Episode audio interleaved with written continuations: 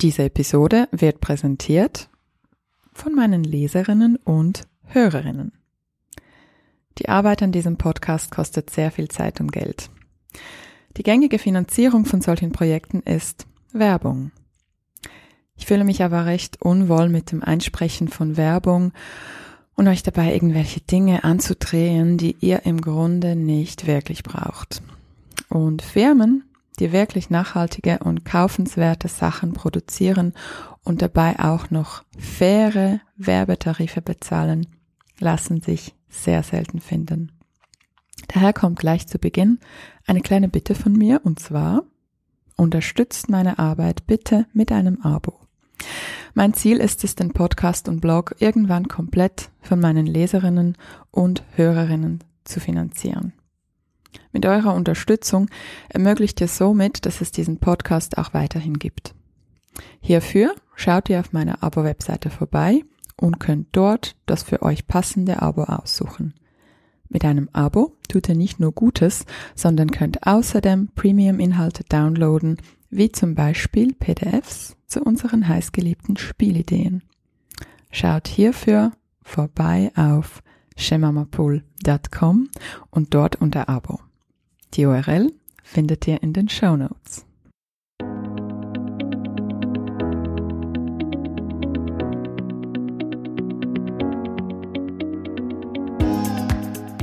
Hallo und willkommen zum Go Hug Yourself Podcast. Ich bin Ellen Giro, lebe in Zürich und bin Mutter von zwei unfassbar tollen Kindern, die viel zu schnell groß werden. Ich bin außerdem Sozialwissenschaftlerin und Journalistin. In diesem Podcast stelle ich Fragen, höre zu und versuche gemeinsam mit euch herauszufinden, wie das geht, sich selbst zu umarmen. Ich möchte verstehen, wie das mit der berühmten Selbstfürsorge und erfülltem Muttersein in unserer Zeit wirklich funktioniert und wie wir mit Erziehung die Welt verändern können. Schön bist du heute dabei. Los geht's! Meine heutige Gästin ist Dr. Anthony Post. Anthony ist Ernährungswissenschaftlerin, Ernährungsberaterin, Mutter und ganz neu auch Buchautorin. Liebe Anthony, ich freue mich sehr, dass du heute da bist. Vielen Dank. Ja, vielen Dank für die Einladung. Ich freue mich auch sehr, dass ich hier sein darf. Ich würde mit dir heute gerne über Diäten, über Körperformen und über auch ein bisschen über Kindererziehung sprechen, weil ein großer Teil unserer Zuhörerinnen ist, ähm, sind junge Eltern. Und ich würde sehr gerne mit deiner Geschichte anfangen, und zwar mit der Frage, wie alt du warst bei deiner ersten Diät. Ich war elf. Und es war nicht so, dass mir jemand gesagt hätte, ich muss Diät machen. Das gibt's ja leider auch, dass Kinder aktiv auf Diät gesetzt werden.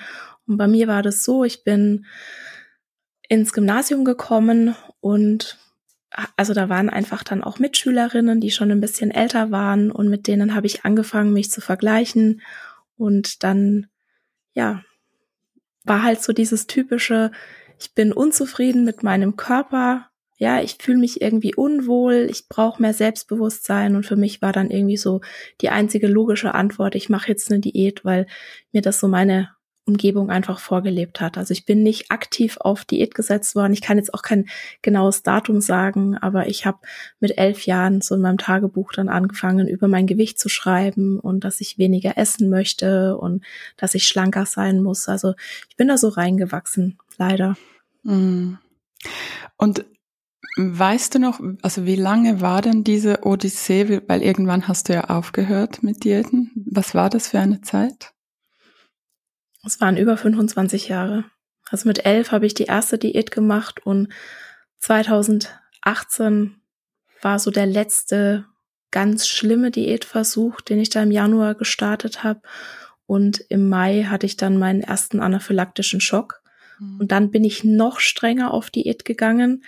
Das wäre fast schief gegangen, weil ich habe mich dann mit Histamin vergiftet und ich wusste nicht, da, also ich hatte dann eine, eine leichte Histaminvergiftung und da wusste ich noch nicht, dass ich eine Histaminintoleranz habe. Also das war keine schöne Zeit und da war ganz viel Angst dabei und das war aber das, was ich halt gekannt habe. Ja, mein Körper spielt verrückt und ich muss ihn unter Kontrolle bringen und Kontrolle hat dann für mich bedeutet, ich muss auf Lebensmittel verzichten und dann habe ich so alles Mögliche ausprobiert und es war dann tatsächlich im November 2019. Das sieht man so in meinen in meinem Instagram-Account, was ich noch so im Oktober gespeichert habe und was ich dann im Dezember gespeichert habe. Und äh, ja, das ist ein Unterschied wie Tag und Nacht gewesen. Also da habe ich dann wirklich die Anti-Diät-Bewegung entdeckt. Also ich kannte zwar schon intuitive Ernährung vorher und ich habe im Jahr vorher auch schon einen Artikel über Health at Every Size geschrieben, weil ich so gemeint, also ich habe dafür ein Ernährungsmagazin gearbeitet, habe gemeint, hey, das ist der geile neue Scheiß. Ja, da müssen wir irgendwas dazu machen. Und dann durfte ich da sogar einen Leitartikel drüber schreiben und das kam dann so alles irgendwie zusammen. Und was dann wirklich so das Fass bei mir zum Übergelaufen gebracht hat, ähm, darf ich hier Namen sagen? Unbedingt. Unbedingt. Also wenn Wait. das Namen sind, die geschützt sind, die wir nicht nee. irgendwie bloßstellen. Nee. Ähm, Weight Watchers hat eine App rausgebracht von, ich glaube, acht bis 13 Jahren, also eine Abnehm-App für Kinder. Und das hat mich so wütend gemacht. Also das hat mich Jetzt im Nachhinein würde ich sagen, es hat mich so getriggert auf so vielen Ebenen, dass achtjährigen Kindern und hauptsächlich ja Mädchen erzählt wird, du bist nicht gut, wie du bist und du musst jetzt dein Essen kontrollieren und, ne, also wirklich auf so eine spielerische, normalisierte Art. Und ich war eine Woche so wütend und dann habe ich mein komplettes Business umgestellt. Ich habe meinen kompletten Blog gelöscht. Also ich habe über halt gesunde Ernährung geschrieben und auch wenn ich es nicht so genannt habe über Diäten, ich habe das alles gelöscht, ich habe den Blog neu aufgezogen, ich habe Aufträge abgesagt, was ich halt absagen konnte, wo ich jetzt noch nicht verpflichtet war, habe keine neuen mehr angenommen und das war ja, wie gesagt, im November 2019. Vielleicht ganz kurz für alle, die dich nicht kennen. Du warst ähm, in 2019 schon Ernährungsberaterin und hast was genau gemacht? Nein, ich war tatsächlich Wissenschaftsjournalistin. Hm. Ich habe nach meiner Doktorarbeit, also ich habe in der Lebensmitteltechnologie promoviert und habe dann nach meiner Doktorarbeit einen Quereinstieg gemacht beim Verlag. Ich habe beim Thieme Verlag gearbeitet als Redakteurin, also habe dort mein Volontariat gemacht, habe dann dort als Redakteurin gearbeitet und habe mich dann mit meinem ersten Kind selbstständig gemacht. Das war 2015 und habe dann als Wissenschaftsjournalistin gearbeitet und als Redakteurin und habe so alles Mögliche ausprobiert und mein zweites Kind kam dann 2016 und ja, ich habe über gesunde Ernährung und Diäten geschrieben. Also ich war voll drin in der Materie. Ne? Also Ernährung hat schon sehr mein Leben früher bestimmt, weil ich dachte, je mehr ich weiß über Ernährung, umso eher kann ich dieses ne, Problem mit meinem Körper lösen. Und die Beratungsgeschichte, die kam dann danach. Also ich habe 2020, also Januar 2020 habe ich meinen Blog neu gestartet und dann habe ich aber gemerkt, oh, den lesen mir nicht genügend Menschen. Und dann kam ja die Pandemie und auf einmal war Podcast so in. Und alle haben angefangen, Podcast zu hören. Und dann hatte ich so wirklich diese, diese fixe Idee und habe in fünf Wochen diesen Podcast übers Knie gebrochen. Und also wirklich von der Idee bis ich produziere die erste Folge habe mir da auch natürlich Hilfe geholt. Ich habe so einen kleinen Kurs gekauft. Und ähm, ja, ich habe jetzt nächste Woche, also wenn wir das jetzt aufnehmen, nächste Woche werde ich die hundertste Podcast-Episode veröffentlichen. Und dieser Podcast hat mir sehr, sehr viel auch ermöglicht. Also ich bin froh, dass ich, dass ich die Chance habe, rauszugehen, ja, und mhm. dass Leute den hören und ja, da hat man dann so die Hoffnung, dass man vielleicht doch ein bisschen was bewegen kann. Definitiv.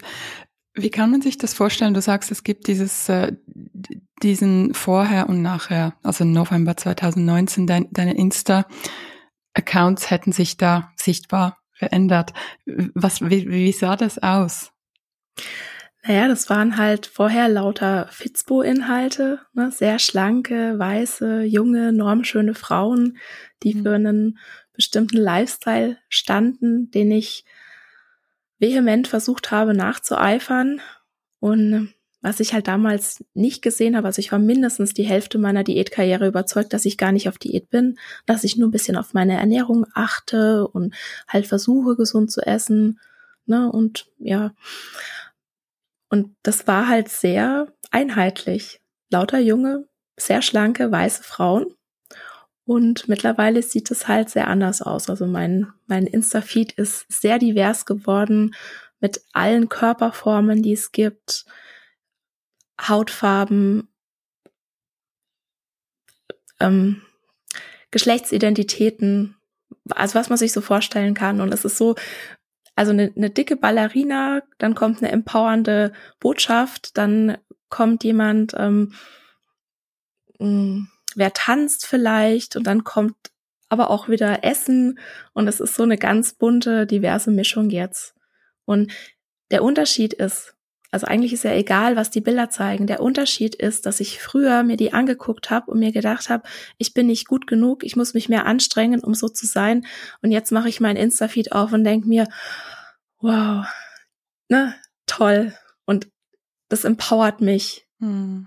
Und das ist eigentlich so der Unterschied. Also auch dieses Gefühl, wie ich jetzt die, die sozialen Medien nutze oder was, was für ein Gefühl die mir jetzt geben im Gegensatz zu früher. Ich glaube, das ist so der größte Unterschied. Wir werden deinen Account ähm, in den Show Notes verlinken, damit alle, die jetzt neugierig geworden sind, da drauf können.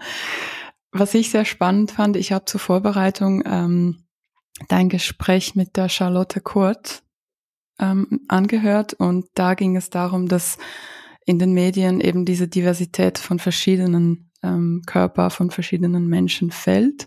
Und da habt ihr beide empfohlen, ähm, ganz unterschiedliche Accounts zu abonnieren und im Feed zu sehen. Und ähm, ich finde das schon, das macht schon viel aus mit einem als Frau gerade, die halt auch ihr Leben lang, also auch ich habe meine Geschichte, ähm, ich werde dauernd auf mein Aussehen reduziert, weil ich eben dieser Norm, Schönheit, was auch immer das ist, ähm, entspreche und werde immer damit konfrontiert, seit ich klein bin und hatte auch meine Stories. Ich hatte auch die Olivia Wollinger im Podcast. Die hat ja ein Buch mhm. über Fressanfälle geschrieben und sie hat dann eben im Podcast von dir erzählt und so bin ich auf dich dann gekommen. Und ich fand das so einen guten Tipp, dass man eben auf Instagram einfach sich den Feed möglichst divers gestalten soll. Ja. Finde ich wahnsinnig wichtig. Das ist, wenn du deine Sehgewohnheiten änderst und wenn du anfängst, dich selbst in dem zu sehen, was da draußen ist. Und dann wird das auf einmal normal. Wenn du immer nur Victoria's Secret Models in deinem Feed hast, also das war mein Feed, ja. Und, und du schon weißt, dass du allein erstmal 20 Zentimeter wachsen müsstest, um dem irgendwie entsprechen zu können, ne, dann, also dann macht, dann, dann wirst du ja richtig verzweifelt in dir. Und unser Gehirn ist halt so ausgelegt, wir halten das für normal, was wir häufig sehen. Und das ist das Schöne. Das ist so eine ganz einfache Sache. Du kannst deinen Feed verändern, du kannst deine Sehgewohnheiten ändern und das macht dann ganz viel mit dir, ohne dass es überhaupt irgendwie anstrengend ist. Hm. Und ich meine, alle fluchen ja über, also das ist so on vogue, sich über Internet, über Social Media aufzuregen, über Instagram. Natürlich gibt es sehr gefährliche Channels und wenn man sieht, die Accounts von Frauen, die richtig viele Follower haben, das sind nach wie vor blonde, sehr schlanke, normschöne Frauen ohne Behinderung. Das läuft einfach, diese Inhalte, aber gleichzeitig muss man schon auch sagen, man hat theoretisch die Macht, sich seinen Feed selber zu gestalten und den Accounts zu folgen, die man will. Am Kiosk hat man diese ähm, Autonomie nicht, oder? Das sind mhm. wie so, ist so ein bisschen die Kehrseite. Also Instagram ist dadurch nicht nur ein Fluch. Oder wie siehst du das? ich glaube nicht, dass es Sinn macht, jetzt irgendwie den, den sozialen Medien die Schuld zu geben, sondern ich glaube, die sind einfach nur ein Ausdruck unserer Gesellschaft. Die sind eher so ein Symptom dafür, wie die Gesellschaft tickt. Und da ist es einfach nochmal sehr, ja, komprimiert und sehr klar ersichtlich, mhm. was Menschen denken, wie wir leben, was unsere Glaubenssätze sind, was unsere Wertvorstellungen sind, was für wichtig und für weniger wichtig erachtet wird. Also ich ich sehe das jetzt nicht, dass man jetzt den sozialen Medien da die Schuld für irgendwas geben müsste. Ich glaube, es ist wichtig, dass wir auch unsere Kinder da gut ranführen, weil es einfach verdammt gefährlich sein kann. Du kannst mittlerweile hast du auf Inhalte Zugriff. Da bleibt mir selbst die Spucke weg. Und wenn ich dann manchmal denke, oh war ja, wenn das jetzt meine Kinder sehen würden, weiß ich halt nicht, was das mit ihnen macht. Also ich glaube, wir können das Internet nicht aufhalten. Wir müssen schauen, wie wir damit am besten umgehen und wie wir auch halt unsere Kinder ranführen mhm. und ihnen einen verantwortungsvollen Umgang zeigen. Hast du hier dir schon konkret Gedanken gemacht? Ich weiß nicht, sind deine Kinder, sind das Mädels oder Jungs? Ich habe zwei Jungs, die sind jetzt mhm. sechs und neun. Also das mhm. ist noch nicht so ein Thema bei uns. Mhm. Videospiele wären jetzt gerade ein Thema. Mm. also was ich mir wünschen würde, wäre, dass, also dass man sich beispielsweise nur bei Instagram anmelden könnte mit seinem Personalausweis oder seinem Pass, dass man da wirklich auch die Personalausweisnummer angeben müsste, weil das ist für mich eigentlich so das größte Problem im Internet. Du bist so schön anonym, ne, so schön in Anführungszeichen. Und das, was Leute einem online sagen, würden sie nie im Leben dir im echten Leben ins Gesicht sagen. Und es tut aber halt genauso weh, wenn du irgendeinen Hass erfährst. Und das ist eigentlich so das, was ich mir wünschen würde. Ich finde, Instagram hat so die letzten zwei Jahre schon viel gemacht. Also ich habe beispielsweise so eine Wortfilterliste eingerichtet, dass bestimmte, also wenn bestimmte Wörter vorkommen in Kommentaren oder in Nachrichten, dann sehe ich die gar nicht mehr. Also das ist natürlich schon auch die Gefahr, dass ich dann vielleicht die eine oder andere ähm, schöne Nachricht oder das eine oder andere schöne Feedback nicht bekomme. Aber ich brauche das wirklich auch, um mich zu schützen, um meine Gesundheit, um meine geistige Gesundheit zu schützen. Und da ist schon einiges passiert. Also, dass man sich Kommentare nicht mehr anzeigen kann, dass es Nachrichten, also diese verborgenen Nachrichtenanfragen, glaube ich, heißt es, dass es das mhm. gibt. Und dass du ja jetzt auch einstellen kannst. Beispielsweise habe ich eingestellt, man muss mir zwei Wochen folgen oder eine Woche folgen, ich weiß es jetzt gar nicht, bevor man bei mir kommentieren darf. Mhm. Ne? Also es gibt da so ein paar Sachen, die man da jetzt schon machen kann, die auch wirklich die letzten zwei Jahre aufgekommen sind, was ich gut finde, aber da müsste einfach noch so viel mehr gemacht werden. Und wenn wir mal die Anonymität im Netz, ja, aufheben könnten, mhm. dann glaube ich, wäre da auch sehr, sehr viel weniger Hass. So mit einem, wirklich mit einem Fingerschnipser. Definitiv. Ich, ich war jetzt nur, meine Töchter sind ähm, fünf und sieben. Und ich frage mich, wie soll ich das Thema angehen? Weil irgendwann werden sie ihre Handys haben. Also im Moment klappt es ganz gut ohne. Aber irgendwann werden sie auch mit diesen Bildern konfrontiert von all diesen normschönen, gefilterten Frauen auf Instagram, die es leider immer noch in, ja, die Mehrheit ist mhm. als die Accounts, die sich für eben verschiedene Körper einsetzen.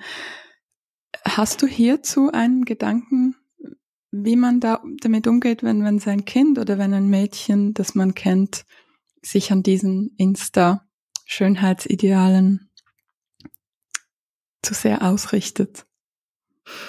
Also es ist ganz schwierig. Und ich, ich werde da wahrscheinlich auch dann mit meinen Kindern reinwachsen. Momentan würde ich sowas sagen, also wie gesagt, das kann in fünf Jahren ganz anders sein, wenn ich dann die Erfahrungen gemacht habe. Momentan würde ich sagen, es ist wichtig, wie zu Hause über Körper gesprochen werden, ja. Wenn zu Hause Körper abgewertet werden, wenn andere Körper, also über andere Körper gelästert werden, wenn der eigene Körper abgelehnt wird, das ist was, was Kinder einfach automatisch übernehmen. Und wenn die aber ihre Eltern sehen, wie die Selbstfürsorge betreiben, ja, wie die ihre Bedürfnisse ernst nehmen, ich glaube, das ist ganz, ganz wichtig, sowas den Kindern vorzuleben. Und ich habe früher immer gedacht, das ist ganz wichtig, dass ich als Mutter schlank bin, ja, um ein gutes Vorbild zu sein. Und das sehe ich jetzt mittlerweile nicht mehr so. Ich glaube, ich bin ein gutes Vorbild, weil wir Essen neutral behandeln, weil wir die Bedürfnisse von uns ernst nehmen, weil wir versuchen, das klappt natürlich auch nicht immer, aber weil wir versuchen, uns so gut es geht, um uns zu kümmern und weil wir Körpervielfalt feiern. Und ich glaube, da kann man schon sehr, sehr viel machen. Und ich sage beispielsweise meinen Kindern auch solche Sachen wie, wie, ihr könnt nichts sagen oder nichts machen, dass die Mama euch nicht mehr liebt. Mama wird euch immer lieben. Da, da kann nichts passieren, was das irgendwie ändern will, äh, ändern könnte. Mhm. Oder ich sage ihnen sowas wie, ihr seid genau richtig, so wie ihr seid. Und dann wird neutral über Körper gesprochen. Also auch mein, mein Kleiner, ne, nach dem Essen, da streckt er den Bauch raus und da sagt er, ui Mama, guck mal, was ich für einen dicken Bauch hab.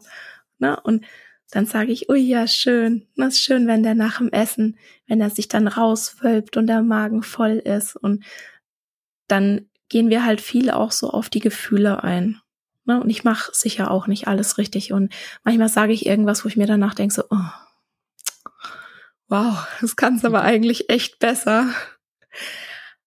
Aber im Gegensatz zu früher habe ich jetzt das Bewusstsein und kann es dann in der nächsten Situation besser machen. Und ich kann mich an eine Sache erinnern, das ist vielleicht spannend. Da war ich noch so komplett in der Diätkultur. Also das war vor diesem Ganzen, wo ich noch so Hardcore-Diät gemacht habe. Da war mein Kleiner irgendwie zwei, so knapp zwei. Und er konnte schon sehr früh sich sehr gut verbal ausdrücken. Und da ist ein, ein Mann an unserem bei uns im Garten vorbeigelaufen und dann hat mein, mein Großer gesagt, boah, guck mal, Mama, der hat ja total den dicken Bauch. Und wie habe ich reagiert? So, oh mein Gott, das sagt man nicht. Oh, oh, oh, oh, oh. Ja. Und ähm, damit habe ich ihm halt total das Gefühl gegeben, das ist irgendwas Schlechtes. Ja, dick sein ist irgendwas Schlechtes. Dafür muss man sich schämen. Da darf man niemanden drauf ansprechen. Und heute würde ich da eben ganz anders reagieren. Dann würde ich sagen, ja, der hat einen dicken Bauch. Und es gibt dicke Körper und es gibt dünne Körper und es gibt große Körper und es gibt kleine Körper. Und was findest du denn schön? Oder ähm, was auch immer super ist, also wir wohnen ja hier auf dem Dorf, wir gehen ganz viel mit den Kindern ins Freibad und da sind auch einfach mal alle Körper vorhanden. Und so werden natürlich auch Sehgewohnheiten gebildet. Und ich mhm. weiß, dass es in der Stadt, also gerade wenn man in einer Metropole vielleicht wohnt, ganz anders ist. Ja, da werden im Freibad auch nur, oder nur, aber ja, ne, weißt ja, du nichts schon mhm. mehrheitlich die schlanken Körper sein. Aber da zu schauen, wo, wo kann ich, also wo sind denn Gelegenheiten, wo ich meinen Körper, meinen Kindern wirklich so diese Körpervielfalt zeigen kann. Mhm. Und wenn halt ein Kind kommt und sagt, ich, ich fühle mich unwohl, ich möchte abnehmen, ich bin irgendwie nicht richtig, da nicht beim Abnehmen unterstützen, sondern lieber mal halt auf den Selbstwert gucken. Gucken, kann man da was machen, sich auch eventuell da Hilfe holen. Also man muss, hm. man muss nicht allein sein und man darf sich Hilfe holen und man darf die Hilfe annehmen und man muss auch nicht alles wissen. Genau, das sind so, so ein paar Sachen. Und was ich auch wichtig finde, ist, Lebensmittel nicht in gut und schlecht einzuteilen, mhm. sondern jedes Lebensmittel darf auch seine Berechtigung haben und das sind nicht alles immer nur Nährstoffe, sondern wir haben auch Speisen für unseren Geist und unsere Seele und dass man da so den Kindern einfach einen entspannten Umgang vermittelt. Und es ist so, wenn man was verbietet, dann wird es einfach interessant. Mhm. Und ich sag immer meinen Kindern, weil ich möchte natürlich auch, dass die viel Obst und Gemüse essen, ja, und viele Ballaststoffe essen. Ich bin Ernährungswissenschaftlerin, natürlich möchte ich das. Und dann sage ich aber eher sowas wie, mh, hm, ein, du hast im Bauch, also ich meine, das stimmt nicht, die sind im Darm, aber ich sag halt, du hast im Bauch ne, ganz viele Darmbakterien und die feiern eine Party, wenn du ganz, ganz viele verschiedene Sachen isst. Und dann beschreibe ich eher so die Party, ne, wie die Partyhütchen aufhaben und dann biete ich halt meinen Kindern ganz viele unterschiedliche Sachen an. Und es gibt Tage, da essen die Nutella, Ketchup, Weißbrot und Würstchenkette. Und dann gibt's aber wieder Tage, da essen die zehn verschiedene Sorten Gemüse, also jetzt mal übertrieben, ne, beides übertrieben. Und wenn man den Kindern nur genügend Dinge anbietet und dann wirklich darauf vertraut, dass die auch das wählen, was sie gerade brauchen. Ich glaube, da fährt man, also ich hoffe, da fährt man dann gut mit. Und wie macht ihr das konkret mit, mit den Süßigkeiten? Habt ihr, ähm, haben Sie freien Zugang zu Süßigkeiten oder habt ihr da eh schon eingeschränkt mhm. zu Hause oder habt ihr einfach genug Obst im Angebot? Weil ich glaube, bei uns, wenn, wenn da wirklich wenn sie freien Zugang zu Süßigkeiten hätten, käme das wirklich nicht gut. Und ich bin da wirklich nicht so streng, aber das interessiert mich immer, wie man das so mit den Süßigkeiten mhm. macht. Ohne eben, um, ja, ohne es ja. verbieten zu müssen, oder? Ja. Dass man so die es Umgebung ist, schafft. Ja, es ist, es ist schwierig und auch für mich ist es schwierig, definitiv. Wir haben eine große Süßigkeiten-Schublade, da könnten Sie sich bedienen. Also Sie kommen dahin, die ist so auf, auf vielleicht Oberschenkelhöhe, in der Küche und sie fragen, also sie müssen fragen und bei uns ist es so, ähm, dass wir, also es wird beispielsweise, also das ist wirklich eine Regel, es wird zwischen den Mahlzeiten kein Saft getrunken, da gibt's nur Wasser wegen der Zähne. Und sie machen, also meine Kinder essen wirklich fast jeden Tag Süßigkeiten. Und sie müssen fragen. Ich erlaube es in der Regel. Ich ähm, stelle ihnen irgendein Obst oder ein Gemüse dazu oder ein paar Nüsse oder ein paar Trockenfrüchte noch, also dass die wirklich dann so eine Auswahl haben, dass es nicht nur nicht nur Gummibärchen sind oder nicht nur Chips oder was. Und dann ist es auch oft so, dass sie ein paar ein paar Gummibärchen essen und dann aber erstmal das Obst.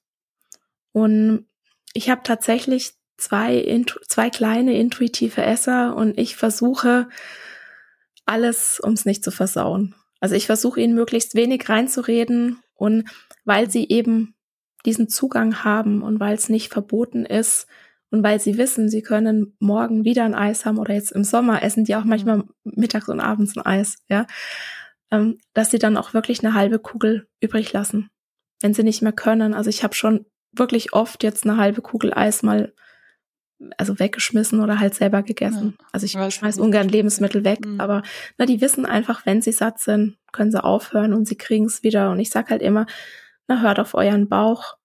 Mein Großer, der isst gerade sehr viel Nutella. Da muss ich auch schon wirklich die Zähne zusammenbeißen, wenn ich das so sehe. Aber der hat gerade auch so einen Wachstumsschub. Der, der muss auch irgendwie, glaube ich, Kalorien reinbringen und natürlich kriegt er auch Kalorien von anderen Lebensmitteln. Aber ja, es ist ähm, mhm. ein ganz ein schwieriges Thema und ein ganz mhm. herausforderndes Thema. Ja. Und ich glaube, da gibt es keinen richtig oder falsch. Meine Empfehlung wäre, ein möglichst entspanntes Essverhalten vorzuleben, keine Dinge zu verbieten. Und bei uns beispielsweise gibt's auch nicht sowas wie, du musst jetzt erst dein Gemüse essen und dann kriegst du deinen Nachtisch, mhm. sondern ich mache das abends auch ganz oft so, dass wirklich alles auf dem Tisch ist. Also der Nachtisch und die Hauptspeise. Und es ist schon spannend. Am Anfang, klar, stürzen die sich erst auf den Nachtisch und dann mhm. fängt es aber auch an, sich so zu normalisieren. Sehr, ja. sehr interessant. Du hast vorhin diesen dicken Mann im Garten erwähnt. Ich würde ganz kurz auf die Sprache ähm, zu sprechen kommen. Ich merke gerade auf Instagram, so in dieser aktivistischen Blase ist oft die Rede von dieser Selbstbezeichnung als dick, fetter Mensch. Mhm. Und ich kann das verstehen, also rein äh, gedanklich oder theoretisch, dass dick einfach eben ein Wort ist, das eine Körperform beschreibt ohne Wertung. Ich finde es aber dennoch so unnatürlich, zu jemandem fett zu sagen, weil für mich ist das halt immer noch, ähm, das klingt irgendwie so abwertend. Wie, wie ist das bei dir? Hm. Du bist ja sehr schlank. Mhm. Ich glaube, es würde wahrscheinlich nicht so gut kommen, wenn du jetzt das Wort benutzt außerhalb der Bubble. Mhm. Weißt du, was ich meine? Ich, ähm, ich sag dick, also mein, mein Wort der Wahl ist dick und das schließt dann alles ein. Oder ich sag dick fett. Oder ich sag mehrgewichtig und wenn ich aber jetzt beispielsweise dick fett sage, dann schaue ich auch wirklich, wer mir da gegenüber ist. Also ob das eine Person ist, die, die auch weiß, dass es eine neue, neutrale Beschreibung ist, ob das eine Person ist, die das auch selbst von sich sagen würde und ob das auch eine Person ist, die, die das in Ordnung findet, wenn ich das sage. Also ich sage es im Podcast, mhm. das sage ich entweder dick oder dick fett oder mehrgewichtig. Mhm ich glaube, man muss da auch so ein bisschen das machen, wo man sich wohlfühlt. Also du, ne, du sagst ja, du fühlst dich irgendwie nicht so richtig wohl, das zu benutzen, dann benutzt ein anderes Wort. Mhm. Es geht ja darum, sich diese Bezeichnungen zurückzuholen. Und je öfter wir die in einem neutralen oder in einem positiven Kontext hören, umso mehr mhm. verlieren die ihren Schrecken.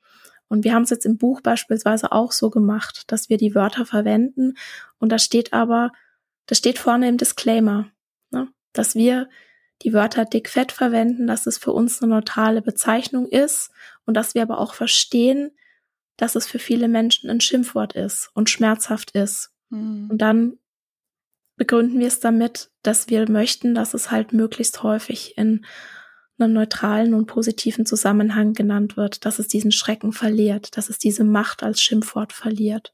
Mhm. Und ich glaube, man muss da die Bezeichnung finden, mit der man sich wohlfühlt. Mhm. Eine deiner Messages ist ja, Diäten machen nicht schlank, sondern krank. Mhm. Wie würdest du das einem zehnjährigen Mädchen erklären? Mm.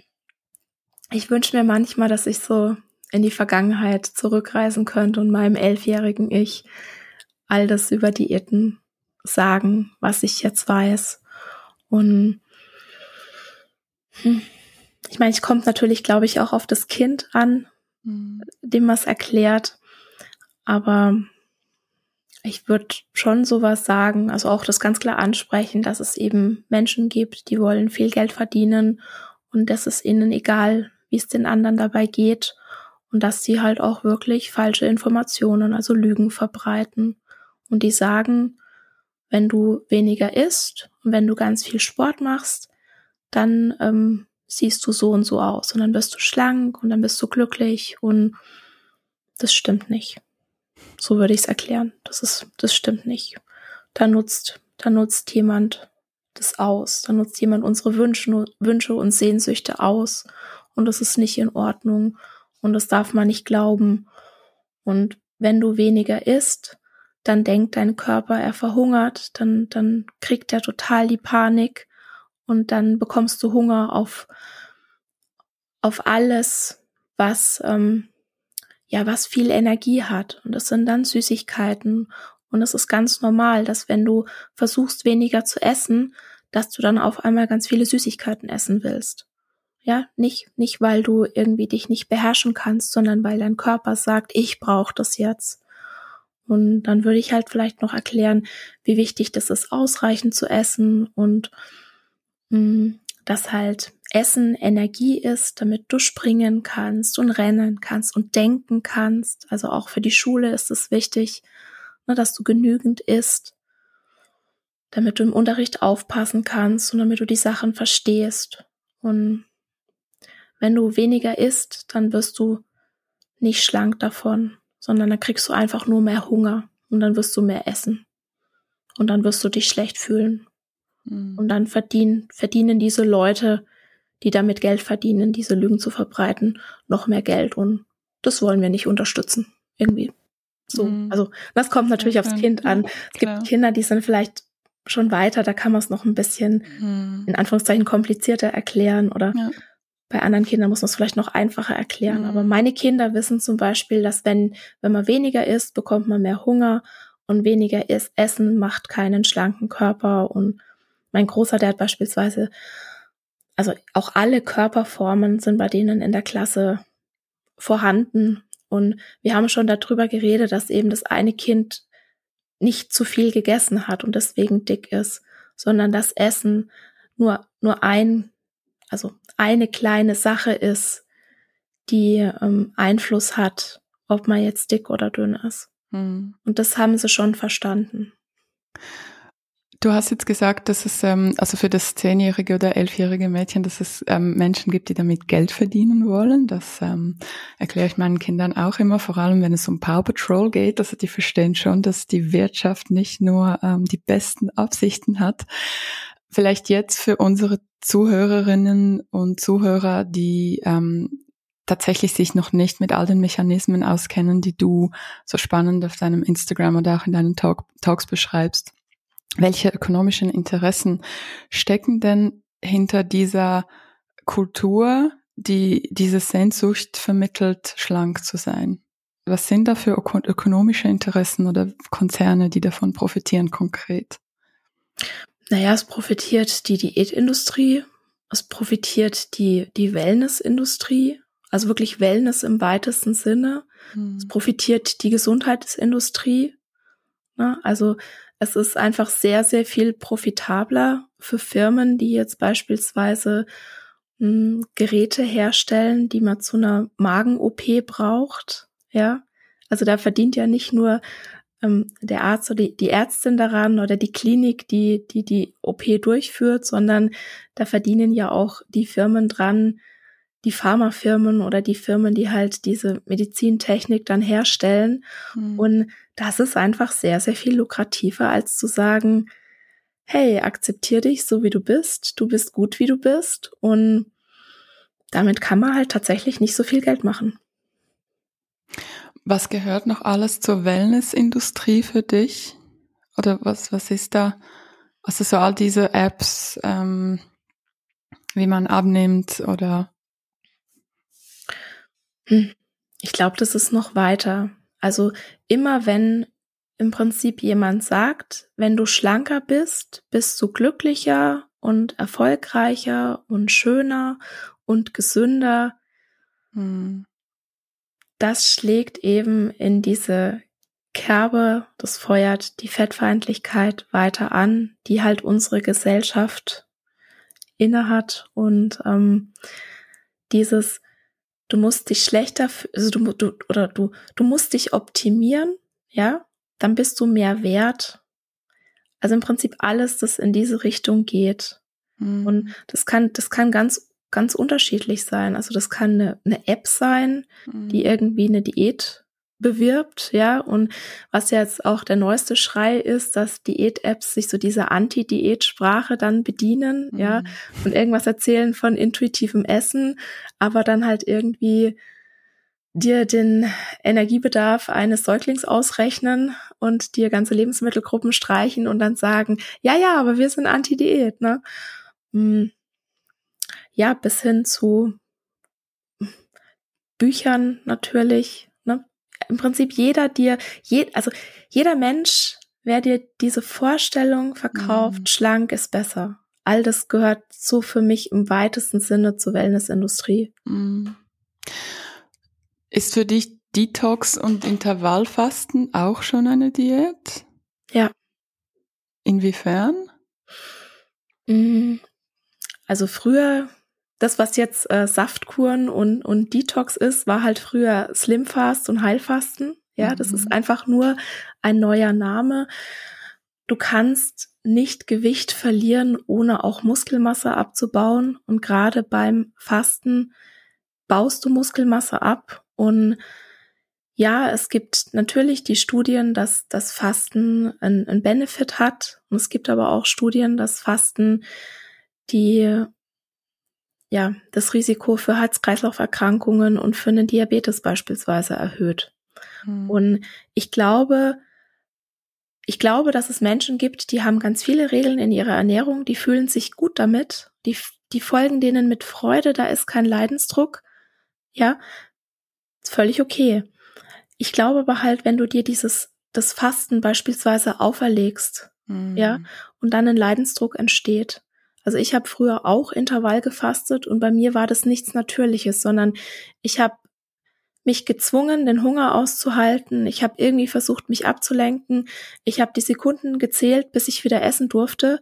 Ja, und das hat, glaube ich, in meinem Körper so viel Stress ausgelöst, dass, also ne, wenn, wenn, wenn du Stress hast, geht dein Cortisolspiegel hoch und hm. dann geht auch letztendlich dein, dein Insulinlevel hoch, das wahrscheinlich Fasten bei mir gar nicht den Effekt hatte. Ja, also dein Blutzucker geht hoch, dann wird Insulin ausgeschüttet und dann hatte bei mir wahrscheinlich Fasten gar nicht den, den Effekt, den es teilweise in Studien hat.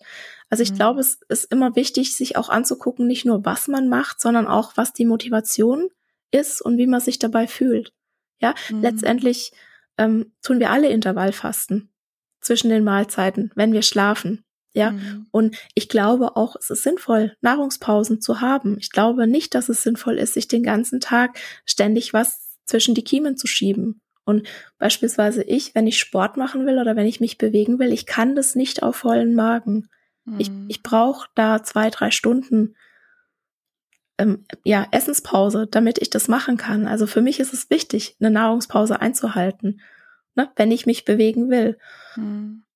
Und ich denke aber, wenn du da mit Zwang und Kontrolle drauf gehst und dann, wie gesagt, die Stunden zählst oder wenn du halt dir irgendwie eine Diät auferlegst und dann Familienfeste nicht mehr genießen kannst oder irgendwelche anderen ja, Social Events, nenne ich es jetzt mal im, im, weitesten Sinne, ja, den, den, den Kinobesuch mit FreundInnen oder zum Essen gehen, wenn das dich alles in deinem Leben beeinträchtigt, wenn, wenn dir deine, ja, vielleicht ist es das, wenn dir durch deine Essensregeln, deine Flexibilität abhanden kommt, dann kann man sich mal fragen, wie sehr mich das vielleicht beeinträchtigt und wie sehr das vielleicht auch andere Bereiche meines Lebens beeinträchtigt. Und was halt wirklich so die totale Red Flag ist, wenn Ernährungsregeln wichtiger sind als jetzt die eigenen Bedürfnisse. Mhm. Na, also ich empfehle nicht, Intervall zu fasten. Ich empfehle ausreichend zu essen, so dass du dann ganz automatisch diese Nahrungspausen machst, weil du gerade satt bist und weil du mhm. zufrieden bist und weil du gerade mit dem Verdauen beschäftigt bist und weil du dich dann vielleicht noch bewegen willst.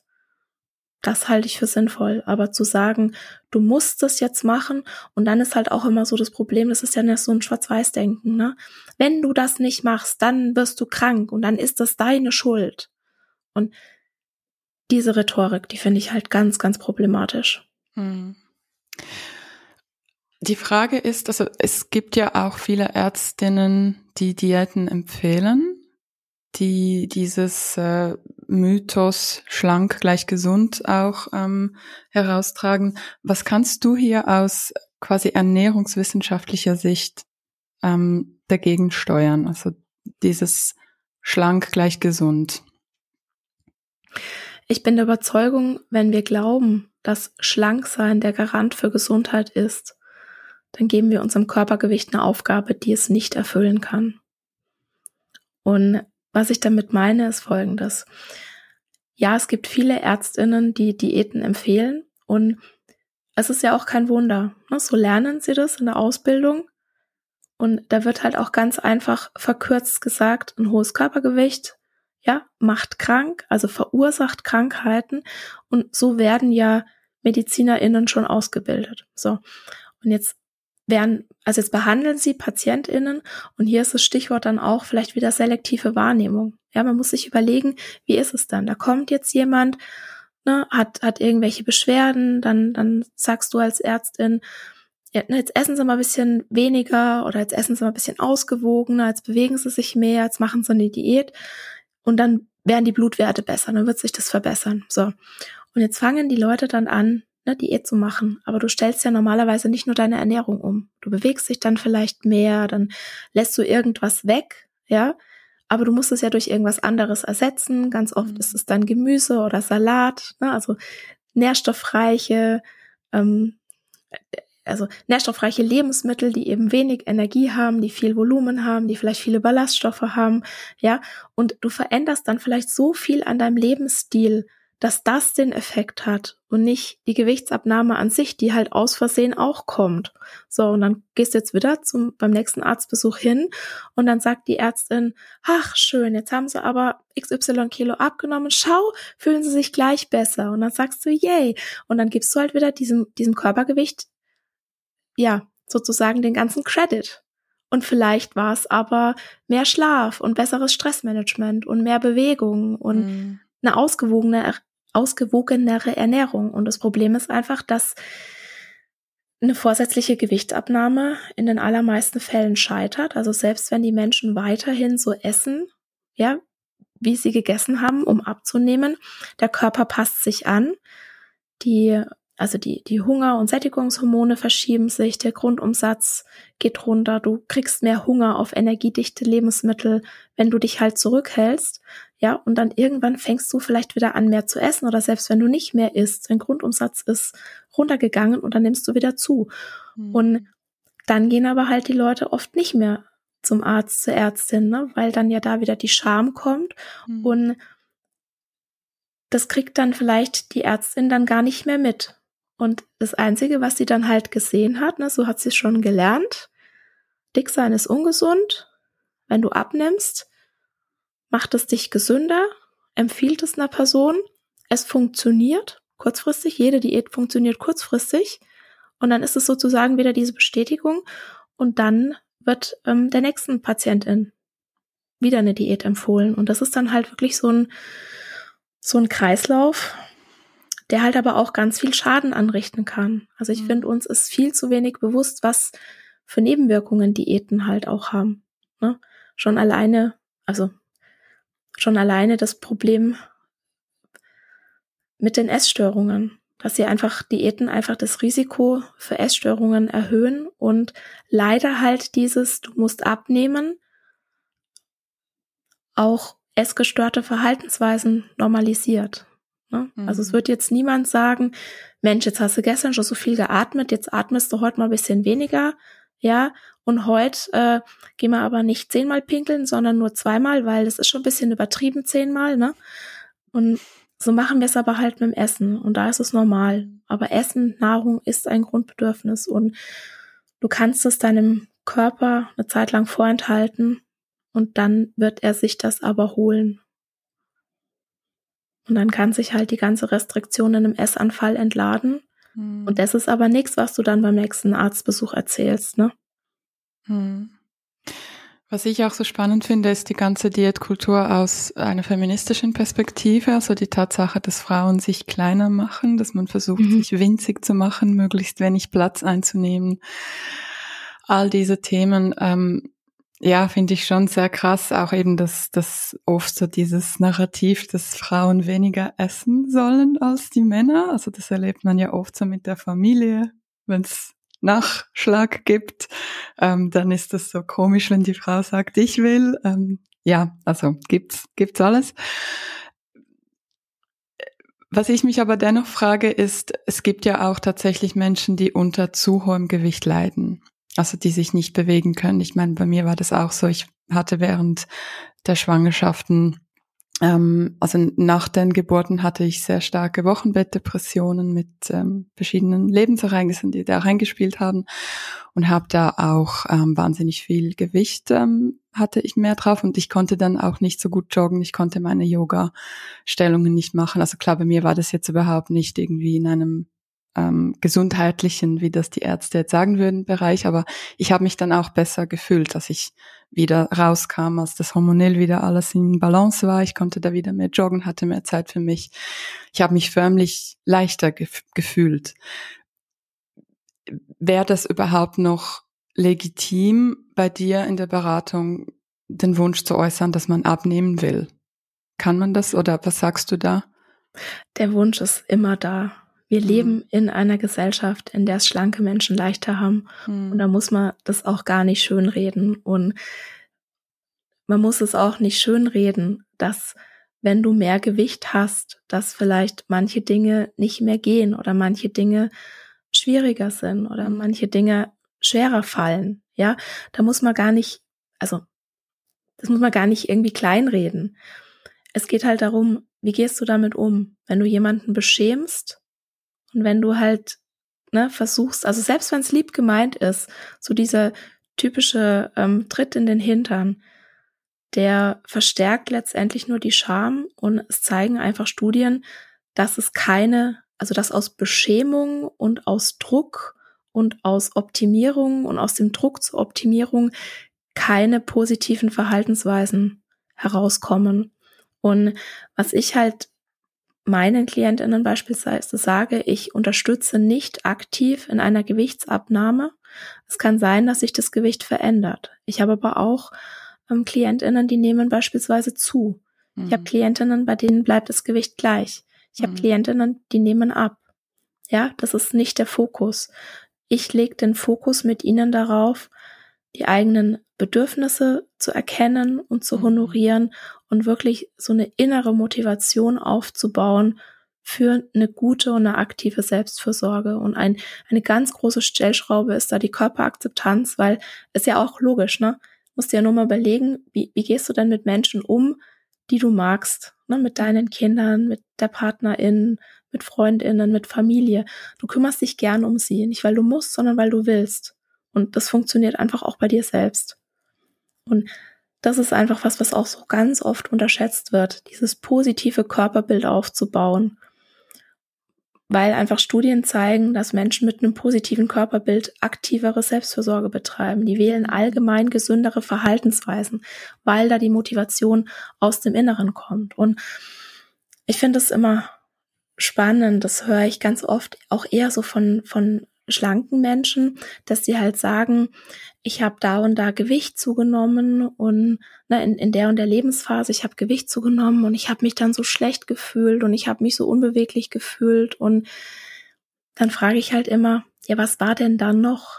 Du mhm. nimmst ja mhm. nicht einfach so Gewicht zu, ne?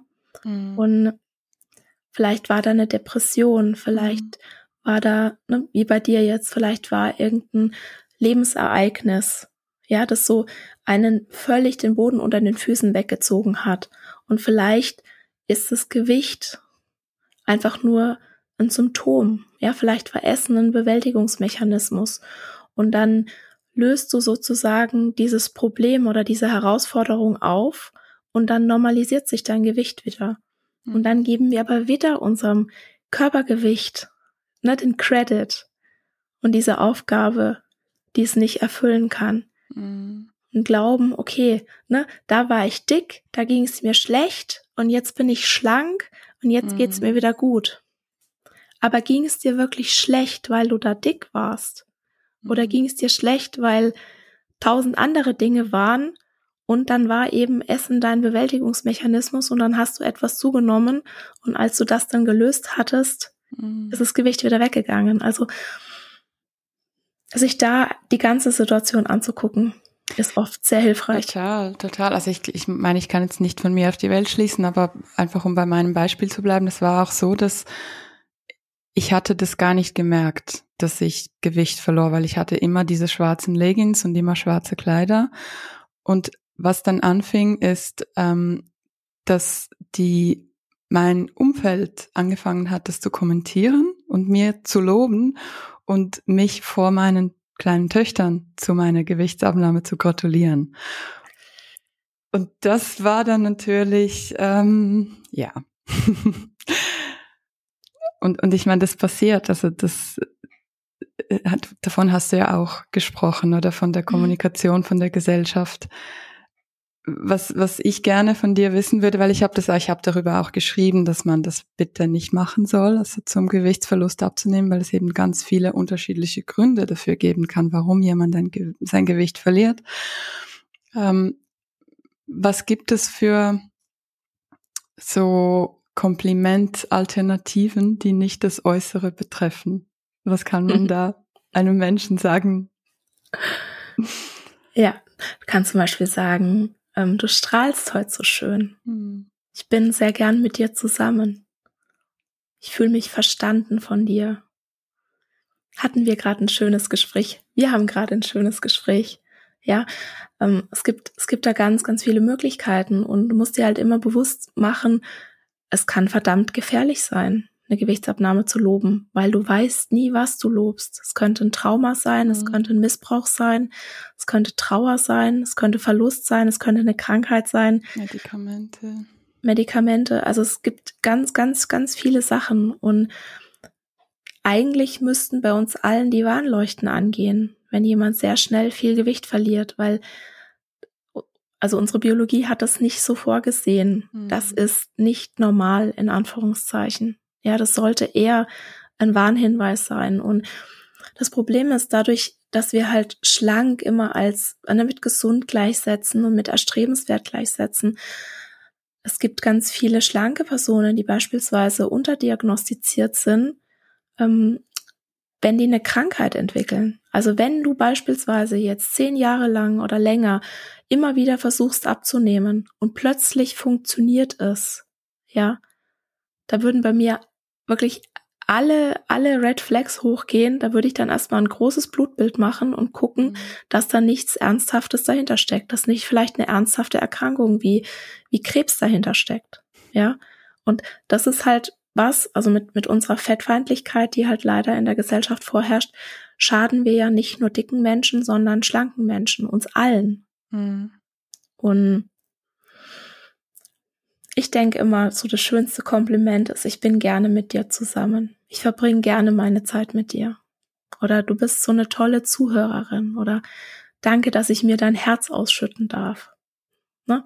Und ich mache, also man kann schon auch mal ähm, ein Kompliment machen zu, wow, der Rock, der ist toll geschnitten oder so. Mhm. Ja? Oder du hast, wow, dein Mantel hat ja voll die schöne Farbe. der lässt seine Augen strahlen. Ne? Du hast heute ein bezauberndes Lächeln. Mensch, wenn ich dich sehe, geht die Sonne auf bei mir. Ja. Also gibt es so viele Möglichkeiten. Das kann man tatsächlich auch googeln. Mhm. Ja, aber äh, man kann es googeln, aber es kommt noch nicht so in unserer Alltagssprache intuitiv rüber. Also da kommt es halt mhm. dennoch sehr stereotyp, leider. Ja.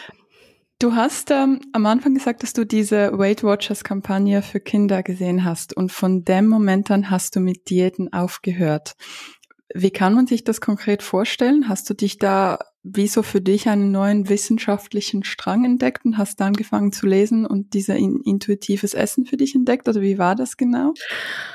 Mm. Wie war das genau? Das ist echt eine gute Frage. Ich habe, also ich, das geht nicht von heute auf morgen. Du hast viele, wenn, also wenn du lang Diäten gemacht hast, hast du sehr viele Ernährungsregeln, die du wirklich wie so eine Zwiebel eine nach der anderen rausschälen musst. Mhm. Und ich habe mich auch ganz furchtbar verloren gefühlt. Also ich bin, ich bin ein Mensch, ich, ich habe gerne einen Plan, ja.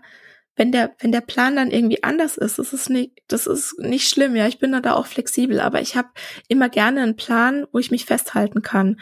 Und durch meine Krankheit, durch die, durch die anaphylaktischen Reaktionen, wo ich ja wirklich viele hatte, und es hat ja über ein Jahr gedauert, bis dann endlich die Mastzellaktivierungserkrankung diagnostiziert war. Und es war ein furchtbares Jahr mit viel, viel Angst und, und auch, wo ich körperlich überhaupt nicht in der Lage war, irgendwie auch nur ansatzweise meinen Alltag zu bewältigen mit zwei kleinen Kindern.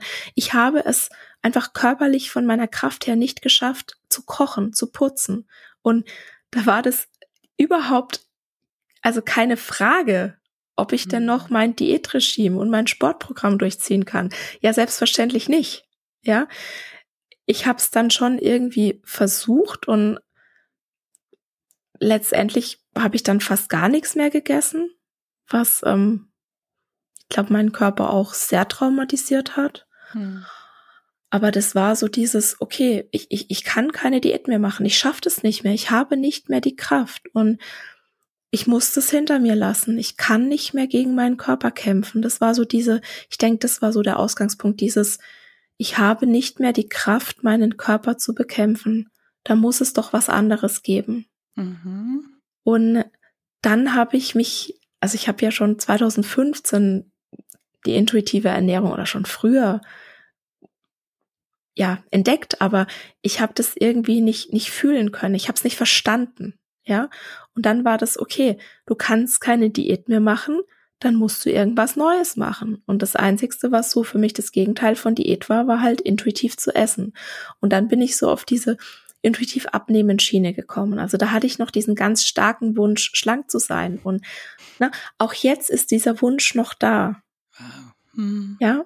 Und ich weiß auch nicht, ob der jemals weggeht. Aber hm. ich habe das akzeptiert, dass er da ist und ich entscheide mich nicht mehr danach zu handeln, ja, sondern ich entscheide mich, ich entscheide mich für meinen Körper, ich entscheide mich für meine Bedürfnisse, ich entscheide mich dafür, dass auch, wenn ich meinen Körper manchmal halt nicht so toll finde, trotzdem zu sagen, jawohl, und du hast trotzdem, mhm. ne, oder nicht trotzdem, sondern jetzt hast du erst recht Liebe verdient und Fürsorge und ne, dass, dass sich jemand um deine Bedürfnisse kümmert und ich muss mich selber um meine Bedürfnisse kümmern, ja, also das, das kann dir auch, also vieles kann dir da auch niemand abnehmen. Und das war halt damals so, da habe ich das intuitive Abnehmen dann entdeckt und habe dann angefangen, das zu machen und habe dann aber mhm. relativ schnell gemerkt, das funktioniert irgendwie nicht. Das, das stimmt irgendwie nicht. Ich kann mir nicht, ich kann mir nicht die ganze Zeit sagen, jetzt akzeptiere ich meinen Körper und mir dann in der nächsten Sekunde äh, vorstellen, wie ich denn schlanker aussehe. Also für mich hat das alles irgendwie überhaupt nicht zusammengepasst. Und dann habe ich ähm, Evelyn Triboli und Elise Resch entdeckt.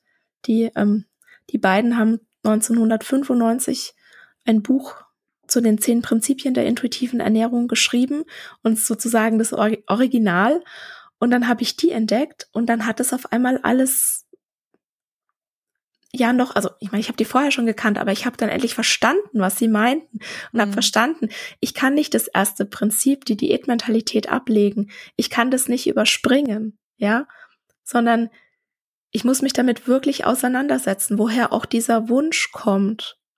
schlanker zu sein, ja, oder was ich denn eigentlich damit bezwecken möchte. Also was verändert, also was ist denn dann in meinem Leben verändert? Was ist denn dann besser? Und oft ist es halt so, dass wir uns ähm, wünschen, mehr geliebt zu werden oder dass wir mehr Nähe möchten oder mehr Wertschätzung und wir halt glauben, über unsere Figur das dann zu erreichen. Mhm.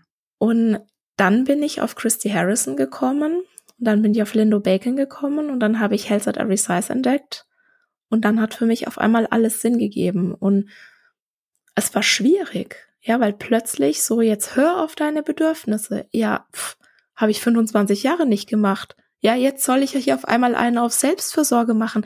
Ich weiß doch gar nicht, wie das geht. Selbstkompetenz? Hä? Wie?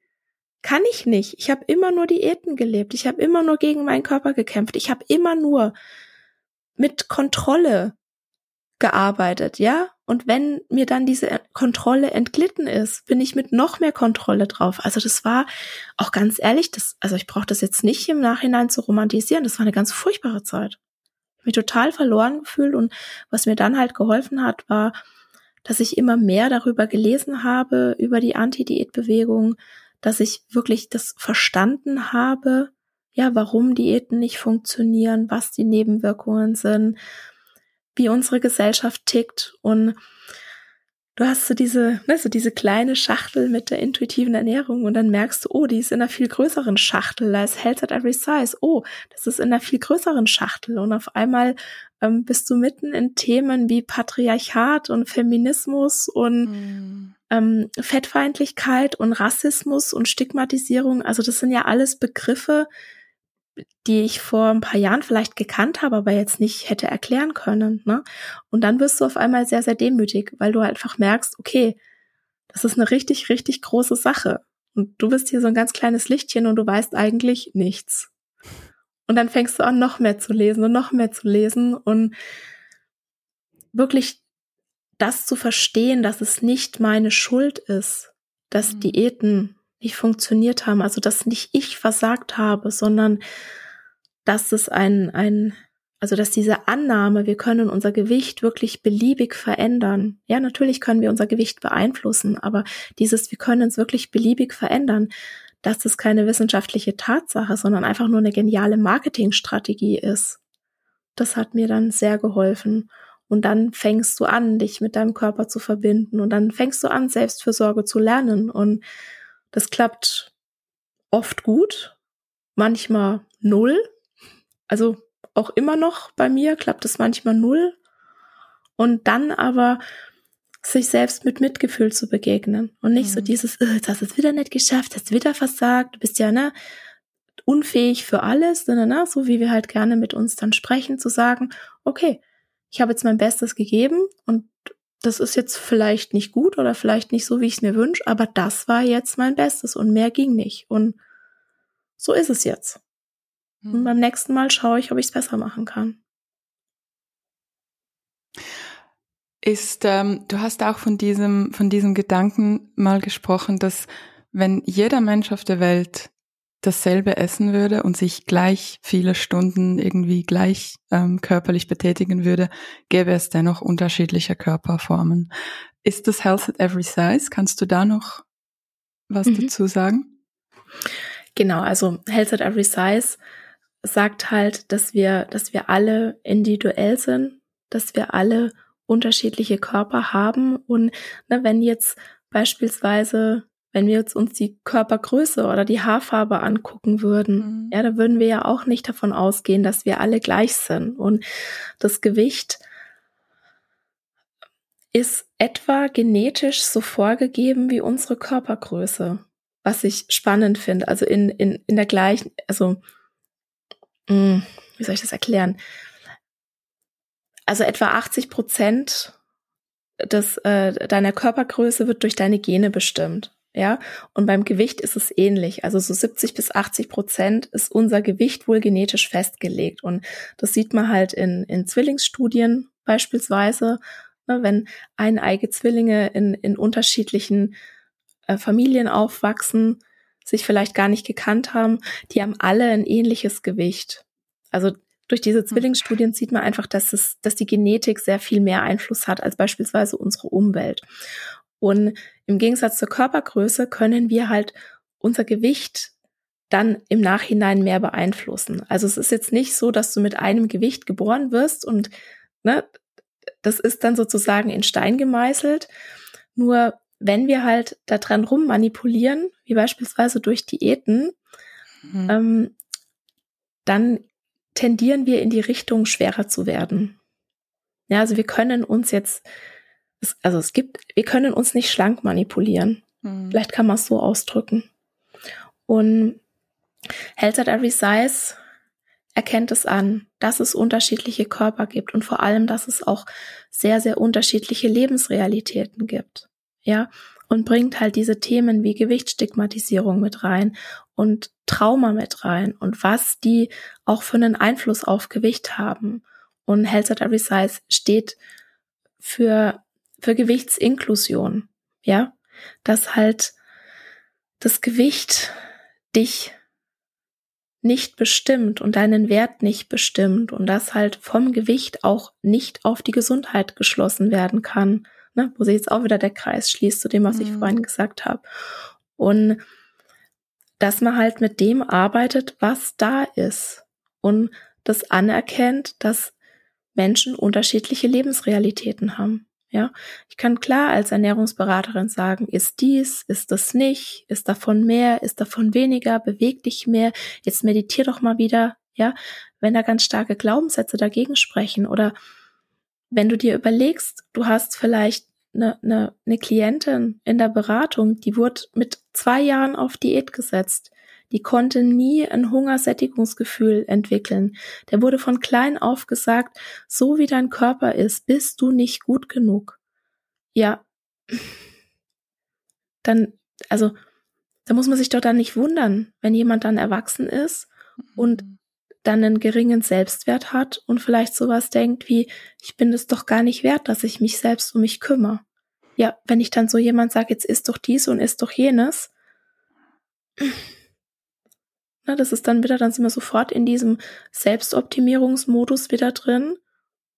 Ja, der dann halt vielleicht eine Selbstwerterhöhung bringen soll. Nur dann ist der Selbstwert wieder an Bedingungen geknüpft. Und das ist einfach was, was viele nicht sehen.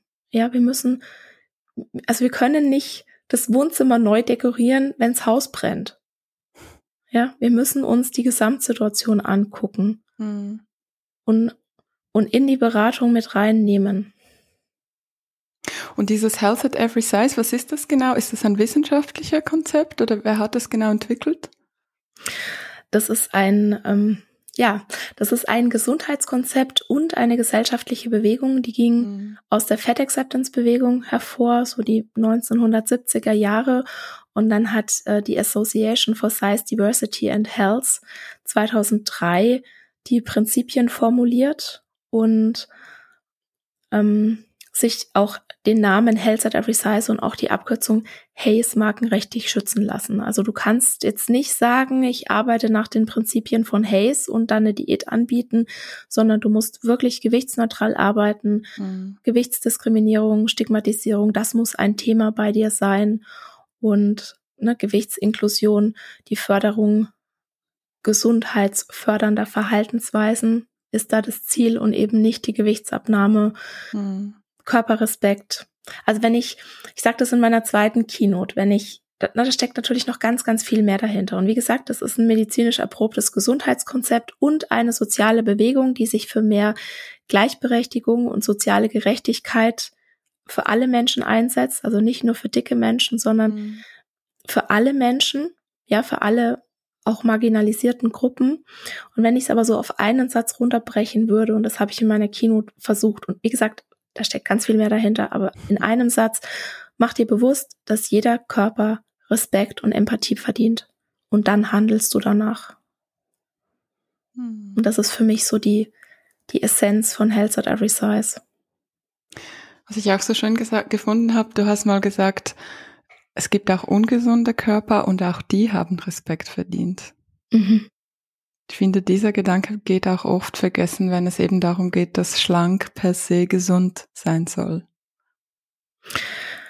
Ja, weil auch wenn jetzt jemand nicht Gesundheit mhm. zur Priorität macht, ja, es ist trotzdem ein Mensch und jeder Mensch hat Respekt verdient. Mhm. Und das Problem ist, ne, wir machen ganz viele ungesunde Dinge. Wir schlafen zu wenig, ja, wir rauchen vielleicht, wir trinken Alkohol, das sind alles gesunde Dinge. Wir stressen uns, ja, wir sind im Hamsterrad gefangen. Ja, natürlich. Oh, Stress ist ungesund. Gesunde. Das sind gesunde oh, sorry. Ja. Nee, wir machen ganz viele ungesunde Dinge. Ne? Also mhm. Rauchen ist ungesund. Ähm, wenn du jetzt übermäßig mhm. Alkohol trinkst, ist ungesund. Ne? Also es, es gibt, es gibt ganz, wenn du zu wenig schläfst, ist ungesund. Mhm. Wenn du dich die ganze Zeit stresst, ist ungesund. Aber dem haftet nicht so ein Stigma an, mhm. wie dem Dicksein. Ja. Und wenn ich jetzt was sagen würde wie RaucherInnen haben keinen Respekt verdient ja, Aufschrei, natürlich. Mhm. Wenn du aber sagst, ja, dicke Menschen, die, die sich nicht um sich selbst kümmern, die haben keinen Respekt verdient, dann sagen alle, ja, genau, so ist es. Mhm. Also wir müssen uns wirklich schauen, wo kommt, anschauen, wo kommt denn das her, dass wir so denken? Warum denken wir so? Warum glauben wir, dass dicke Menschen eine soziale Gruppe sind, die wir diskriminieren dürfen, in Anführungszeichen? Ja? Woher Warum? kommt das? Woher kommt das? weil wir fettfeindlich sozialisiert sind, weil wir mhm. glauben, dass das Körpergewicht beliebig veränderbar ist, weil wir glauben, dass ähm, ein dicker Körper krank macht und weil wir glauben, dass wenn du dich nicht bemühst, es deine Schuld ist und dann wird es als persönliches und moralisches Versagen gewertet. Und Fettfeindlichkeit hat seine Wurzeln im Rassismus, im Patriarchat, wie du es vorhin gesagt hast, ja, wenn, wenn ähm, Frauen die ganze Zeit oder weiblich gelesene Personen die ganze Zeit damit beschäftigt sind, sich klein zu machen, ja, und wenig zu essen oder gar nicht zu essen und dann noch in ein Korsett geschnürt werden, ja, wo sie dann auch nicht mehr atmen können, ja, natürlich können die dann die Weltherrschaft nicht an sich reißen. Die sind ja beschäftigt damit zu überleben.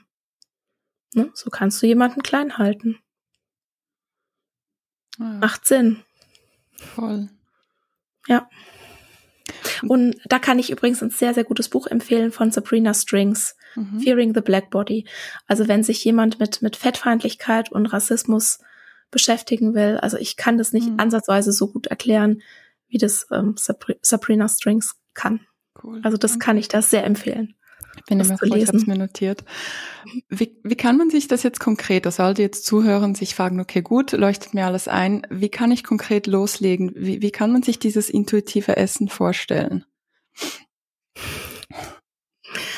Mm. Es gibt ja zehn Prinzipien mhm. und das erste Prinzip ist die Diätmentalität ablegen und für jemanden, wer jetzt nicht in der Essstörung steckt, also nicht in einer aktiven mhm. Essstörung mhm. oder einer frühen Recovery, wäre auch das erste Prinzip das, das ich empfehlen würde, mit dem man anfängt. Ja, es ist furchtbar schwierig zu sagen, so über Nacht, okay, ich, ich tue jetzt alle meine Ernährungsregeln ablegen, ja. Mhm. Das ist viel zu stressig für die meisten. Es ist viel, es ist viel zu eine große Überforderung, sondern ich würde immer dann damit anfangen. Also die Ausnahme ist wirklich, wenn jetzt jemand in der Essstörung ist, ja, dann ist das schwierig. Dann würde ich da erstmal so vielleicht mit Hungersättigung anfangen oder mit Körperrespekt anfangen oder mit den Bedürfnissen anfangen. Ja, das ist nochmal eine Ausnahme. Wir reden jetzt hier so von, ja, von der, von der, von der Person mit, mit essgestörten Verhaltensweisen, mhm. die vielleicht schon länger Diät gemacht hat. Und da würde ich auf jeden Fall anfangen, mir klar zu machen, warum will ich denn überhaupt schlank sein? Was glaube ich denn, was ich haben kann, wenn ich schlank bin? was ich jetzt nicht haben kann? Ja, mhm. ist das wirklich so? Muss ich dafür schlank sein oder glaube ich das nur? Und anfangen zu lesen. Also ich kann immer nur das raten, wirklich anfangen zu lesen, die Hintergründe zu verstehen, die Diätkultur zu verstehen und dann ist es so spannend bei Health at Every Size oder auch bei der intuitiven Ernährung. Du, du machst irgendwie in einem Lebensbereich was und dann hat es Auswirkungen auf jeden anderen Bereich deines Lebens. Also das ist wie so eine Art Persönlichkeitsentwicklung. Mhm. Und ähm, dann fängst du halt an, diese Ernährungsregeln zu hinterfragen. Ja, und dann fängst du auch sowas an zu hinterfragen wie, na, es gibt ja immer irgendwelche äh, Lebensmittel, die gerade der Feind sind. Ja, ist Zucker wirklich ungesund? Also gibt es ungesunde Lebensmittel oder ist vielleicht meine Beziehung zu den Lebensmitteln das, was mhm. ungesund ist? Und also viele kommen da wirklich alleine auch raus. Ja, die fangen an zu lesen. Es gibt ein, ein Workbook von Evelyn Triboli und Elise Rash. Es gibt ganz viele tolle Bücher auch so zu Körperakzeptanz, auch Work, äh, so, so Workbooks, wo du mitarbeiten kannst. Ähm, Achtsamkeit ist natürlich ein Schlüsselthema. Mhm. Ne, die Bedürfnisse sind ein Schlüsselthema. Ich hatte mal eine Klientin, die hat zu mir gesagt, ich wusste gar nicht, dass ich Bedürfnisse habe. Ich dachte immer, ne, also das, das, das war ihr gar nicht bewusst. Mhm. Oder auch ne, die Erlaubnis, Bedürfnisse haben zu dürfen. Und so würde ich anfangen. Also es gibt nicht den einen Weg. Mhm. Und ich habe mal eine Podcast-Episode da, dazu gemacht ich überlege gerade, was ich da alles gesagt habe. Also Sehgewohnheiten ändern ist, äh, ist ganz wichtig, ja, dich mit Menschen zu umgeben, die, ja, also dir deine, deine, die, die, die die gleichen Glaubenssätze haben wie du oder die, die, die vielleicht schon da sind, wo du hin willst, ja. Die toxischen Leute mal ja, hier, ne, goodbye, raus mhm. mit euch. Ist ein bisschen schwierig, wenn das in der eigenen Familie ist, oder? Ja, und da ist es dann wichtig, Grenzen zu setzen. Also meine Familie, den habe ich sehr lange und sehr oft erklärt. Ne, auch, ähm, dass, dass ich nicht möchte, dass sowas kommentiert wird. Oh, ne, hast du deinen Teller aufgegessen? Juhu. Oder dass ich auch nicht äh, meinen Körper kommentiert haben will und dass ich auch nicht die Körper von meinen Kindern kommentiert haben will und es wird nicht kommentiert, was jemand auf dem Teller hat und es wird nicht mhm. kommentiert, ob jemand Nachschlag nimmt und solche Dinge und da einfach dann, also einfach, ja, wenn es so einfach wäre, mhm. aber da wirklich Grenzen zu setzen und zu sagen, nein, ich möchte das nicht. Ich mache hier gerade was Neues oder ich heile gerade meine Beziehung zum Essen, es tut mir nicht gut, ja. Damit unterstützt du mich gerade nicht. Ich, ich bitte, ich bitte dich, dass du mich unterstützt. Ich bitte dich, dass du das respektierst.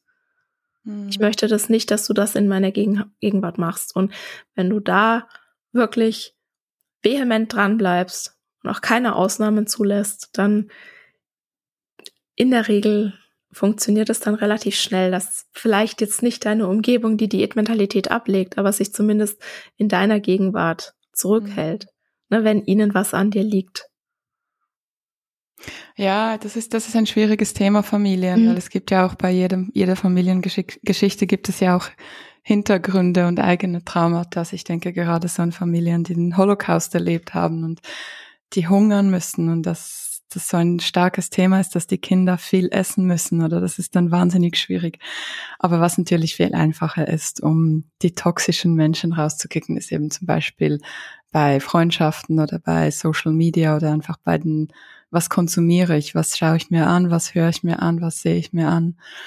Da sich ganz bewusst diese, diese Inhalte zu filtern, was ja auch Zeit und ähm, ja, Energie kostet, was sich auch die wenigsten genau. vornehmen. Aber ich glaube, das ist auch.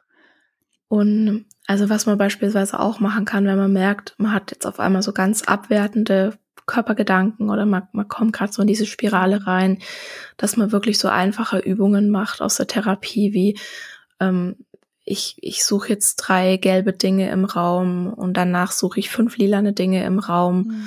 oder ähm, die Umgebung anfangen zu beschreiben. Ja, also es gibt da so ganz verschiedene Übungen, wie man aus sowas wieder dann rauskommen kann, auch wenn man so in dieser, in dieser, in dieser Abwertung von einem selbst mhm. ist. Ne? Also oft, oft ist es fast noch das größere Problem, wie wir selbst mit uns sprechen.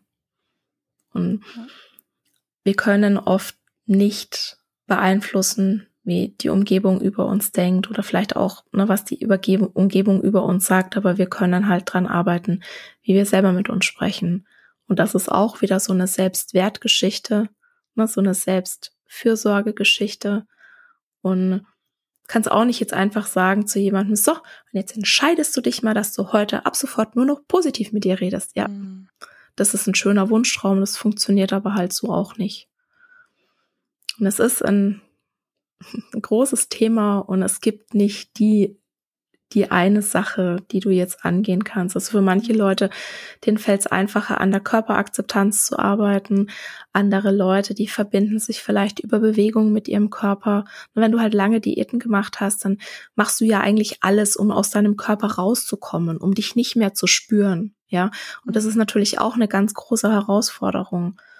Da kann man so, so Kleinigkeiten anfangen, dass du sagst, okay, ich creme jetzt mal jeden Tag irgendein neutrales Körperteil ein, ja? Die Hände vielleicht oder keine Ahnung, die Füße oder, oder was auch immer und sich dann so langsam an die Körperteile vortasten, ja, die man halt vielleicht nicht so gerne mag. Und es gibt da leider nicht diese, diese Lösung für alle, dieses mhm. Patentrezept. Ja, deshalb kann ich auch deine Frage jetzt eigentlich nicht so richtig mhm. beantworten. Und also ich bin eher halt so dieser verkopfte Mensch. Ich löse viel auch so über den Verstand. Deshalb hilft mir Lesen und mich weiterbilden so sehr. Und manche Menschen, die lösen halt das mehr so über den Körper, ne, ins Gefühl reinzugehen, in die Bewegung vielleicht reinzugehen. Und was aber für alle funktioniert, ist wirklich die Sehgewohnheiten ändern, den Social Media Feed ausputzen, mhm. Grenzen setzen und mehr Achtsamkeit ins Leben holen versuchen, die eigenen Bedürfnisse zu erkennen und ähm, so positive Selbstaffirmationen, da bin ich nicht so der Riesenfan davon, Warum? sondern ja, weil die auch nach hinten losgehen können. Mhm. Also wenn halt jemand jetzt jahrzehntelang den eigenen Körper abgewertet hat und dann sagst du dir jeden Morgen im Spiegel, ich bin schön, ja, oder ich bin liebenswert, dann äh, kann es halt sein, dass dein Gehirn irgendwie in einer Sekunde tausend Gründe findet, warum du es nicht bist. Und dann fühlst du dich danach eigentlich noch schlechter. Und eher das dann so als offene Frage zu stellen. Na, was finde ich heute schön an mir? Gibt's heute etwas, das ich schön an mir finde? Gibt's etwas an mir, das ich liebenswert finde? Ja? Gibt's etwas an mir, um das ich mich heute kümmern möchte? Irgendein Körperteil? Also das dann eher so als offene Frage stellen und auch sich wirklich immer bewusst machen, jeder Mensch hat das sein eigenes Tempo. Und je nachdem, wie halt deine Diätgeschichte mhm. war, ob du vielleicht eine Geschichte mit Essstörung hattest, ob du eine Geschichte mit Trauma hast, das ist ja auch sowas, was in, in unseren Augen total vernachlässigt wird, Trauma und wie sich Trauma eben auch auf das Körperbild und auf, auf das Gewicht auswirkt. Dem haben wir auch ein Kapitel wirklich ähm, gewidmet, weil wir das so wichtig finden und weil wir glauben, dass da immer noch so ein blinder Fleck bei uns im Gesundheitssystem. Genau, auf steht. dein Buch sind wir ja gar noch nicht zu sprechen gekommen. Ja. Da freue ich mich schon riesig drauf. Wann, wann wird das Baby dann geboren? Das Baby ist geboren sozusagen. Wir sind im Druck. Also wir sind jetzt fertig. Ähm, das Erscheinungsdatum ist der 28. September. Cool. Sehr ja, schön. Und freue ich mich riesig drauf. Wir ja. sind jetzt gerade noch, nee, stimmt gar nicht. Wir sind, wir sind noch gar nicht dabei. Äh, wir sind noch gar nicht fertig. Also wir sind gerade noch dabei, ähm, unsere Meditationen einzusprechen, ah. die es im Buch geben wird. Also wir haben im Buch 27 Übungen. Und es, also es sind Reflexionen, ähm, Meditationen, Journaling, alles Mögliche, was, was dir helfen kann, dich eben wieder mit deinem Körper zu verbinden und deine Glaubenssätze anzugucken. Und da sind wir jetzt gerade noch dabei, die Meditationen einzusprechen. Und wir werden auch noch so ein bisschen, ähm, ja, so, so, ein, so eine Journaling-Vorlage wollen wir zur Verfügung stellen und so ein, so ein kleines Workbook wo man auch mhm. wirklich dann damit arbeiten kann. Also das ist ein, ein Ratgeber und zwar ist ganz wichtig, eben nicht nur wieder ähm, Theorie zu liefern, sondern einen Ratgeber zu schreiben, wo du wirklich aktiv eintauchen kannst und aktiv einsteigen kannst. Und wer, wer sind wir? Wir, das ist meine Kollegin und Freundin, die Petra Schleifer. Mhm. Wir haben uns, ja, das ist auch so witzige Geschichte, wir haben uns 2017 war ich beim Zahnarzt und oh, ich gehe nicht so gern zum Zahnarzt. Also ich habe so Angst vom Zahnarzt. Ich habe da auch als Kind schlechte Erfahrungen gemacht, ja. Ja, und ich habe so Angst vom Zahnarzt und die Zahnreinigung, das mag ich gar nicht, wenn da immer diese Geräusche sind. Und dann habe ich mir irgendeinen Podcast ausgesucht und dann bin ich zufällig auf den Podcast von der Petra gestoßen. Und dann habe ich, also die, die hat jetzt nicht so einen großen Podcast, sondern halt einfach so paar, paar Episoden veröffentlicht. Dann habe ich angefangen, das zu hören und denke mir so, ich bin ich, du bist ich, ich bin du, ich bin, oh mein Gott. Und und dann habe ich ihr geschrieben, wirklich so eine total, also wirklich eine E-Mail. fremden Menschen aus oh, dem Internet. Ja, habe ich geschrieben, ich bin du, das ist meine Geschichte und du erzählst meine Geschichte. Oh. Und sie fand es dann irgendwie so goldig, also ich glaube, das war so wirklich eine total peinliche oh. E-Mail, aber sie fand es dann so goldig und dann haben wir uns ähm, darüber kennengelernt. Wir waren da beide noch so voll in, in dem, also in der Diätmentalität und haben eigentlich aber gedacht, wir machen keine Diäten. Ja, also wir hatten schon mhm. ganz Ernährungspsychologie auf dem Schirm und ne. Ja, und so haben wir uns dann kennengelernt und ähm, sie hat mich dann auch eine Weile gecoacht und dann ähm, habe ich mir aber eine Therapeutin hier bei mir in der Nähe gesucht, weil Petra kommt aus Hamburg und äh, wir sind dann so aber in, in Freundschaft verbunden geblieben und spannenderweise haben wir uns parallel zueinander, ohne dass wir es wussten von der anderen, von den Diäten zu Health at Every Size hin bewegt. Also wir hatten beides so ziemlich parallel eine ähnliche Geschichte. Ja, mhm. war, war ganz spannend. Ne? Also sie hatte auch ein, ähm, also so ein paar Sachen. Sie hat, sie sagt von sich, sie hatte einen Diät-Burnout und dann kam da noch so eine persönliche Geschichte dazu, die ihr so den Boden unter den Füßen weggezogen hat und ne, wie ich konnte sie dann halt so ihr Diätregime nicht mehr aufrechterhalten und dann hat sie sich halt überlegt, okay, was gibt's denn noch anderes und mhm. ganz spannend und dann waren wir beide so in diesem, sind so in dieses Health at Every Size eingetaucht und dann haben wir festgestellt, huch, du machst es ja auch. Und wir haben tatsächlich den Buchvertrag unterschrieben und hatten uns noch nie im echten Leben gesehen. Wahnsinn. Manchmal, manchmal passt es einfach. Manchmal findest du so eine Seelenverwandte und hm. wir sind auch vom Verlag ganz oft ähm, aufgezogen worden. So teilt ihr euch eigentlich ein Gehirn oder hat da jeder sein eigenes? Weil wir, hm. Weil wir einfach in so vielen Dingen ähm, einer Meinung sind oder ne, so die gleiche Frage in eigenen Worten auf dieselbe Art beantwortet haben. Und es war so eine richtig entspannte Sache, dieses Buch mhm. zusammenzuschreiben und wir haben uns gegenseitig einfach besser gemacht. Und dieses Buch ist besser, weil wir es zu zweit schreiben.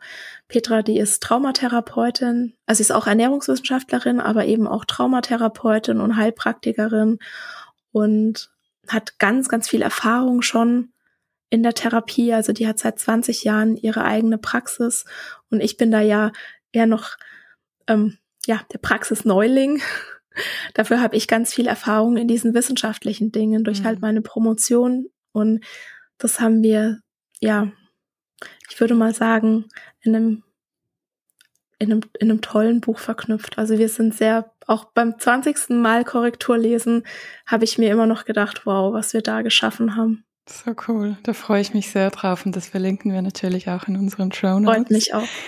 Und ähm, für alle, die jetzt dir so zugehört haben und gedacht haben, neben der wahnsinnig angenehmen Stimme, muss ich sagen, ich höre dir richtig gerne zu. Diese Meditation, willst du sie auch einsprechen? Mhm. Cool. Wir haben insgesamt sechs Meditationen im Buch. Ja. Und ich denke mal, wir werden die halb halb aufteilen. Und Petra hat auch eine sehr, sehr schöne Stimme.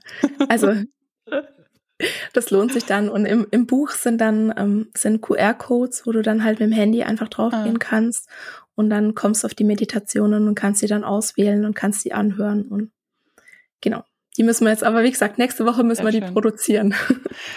Für alle, die jetzt sich sagen, das war jetzt sehr inspirierend und das Buch, ich bin jetzt nicht so ein Buchmensch, ich hätte gerne Austausch. Bietest du all diese Tools, all diese Gedanken, die du uns hier netterweise ähm, geschenkt hast, auch in deinen Beratungen an? Also diese Übungen, mhm. ist das Teil von deiner Arbeit? Ja, also das ist, das ist meine Arbeit. Absolut. Ich habe ähm, ich habe allerdings nur zwei Beratungstage pro Woche mhm. und ich habe gerade auch schon eine Warteliste. Also okay. alle Ernährungsfachkräfte, die da, da draußen, ja, ähm, bietet gewichtsneutrale Ernährungsberatung an. Also mir rennen die Leute die Bude ein, weil das ist das, was die Menschen wollen. Cool. Eine wertschätzende Beratung. ja, die sich wirklich auf die, die gesunden Verhaltensweisen konzentriert mhm. und nicht das Gewicht in den Fokus nimmt. Und ja, ich muss, entschuldige? Ja, entschuldige, mach ne? Genau, also ich, ich muss jetzt gerade mir überlegen, wie ich so meine, meine, ähm, ja, meine Inhalte und, und meine Beratungen noch mehr Leuten zugänglich machen kann. Also ich mhm. denke, es mhm. wird auf einen Online-Kurs hinauslaufen, weil ich mhm. einfach, ich will nicht meine Beratungstage aufstocken, damit ich halt noch Zeit habe für den Podcast und für alles andere, was halt sonst noch so ansteht und für andere Aufträge. Und ich denke, es wird jetzt auf einen Online-Kurs hinauslaufen müssen. Wieso müssen? Ist das weil ich ja, ja, weil ich es nicht, weil ich es nicht schaffe. Ne? Ja, weil ist ja wunderbar. Weil genau, dann kannst du wirklich viele Leute abholen. Es gibt ja auch noch diesen Community-Gedanken. Weil genau. das wäre auch so meine Frage. Leitest du eine Community? Bittest du Raum an für Leute, die sich austauschen? Ich habe das versucht und habe dann gemerkt, ähm, dass es nichts für mich ist. Also ich habe Anfang des Jahres einen Mitgliedsbereich mhm. aufgesetzt mhm. und also für viele Menschen ist es total entspannt zu sagen, jawohl, ich habe hier mit dem Mitgliedsbereich ein, ein regelmäßiges Einkommen und muss es bestücken. Mhm. Und ich habe aber einfach jetzt gemerkt, dass ich so der, jetzt hat sich der Hund geschüttelt, so dass ich, äh, dass ich wirklich ähm, jemand bin. Ich habe, bei mir kommt die Energie so in Wellen.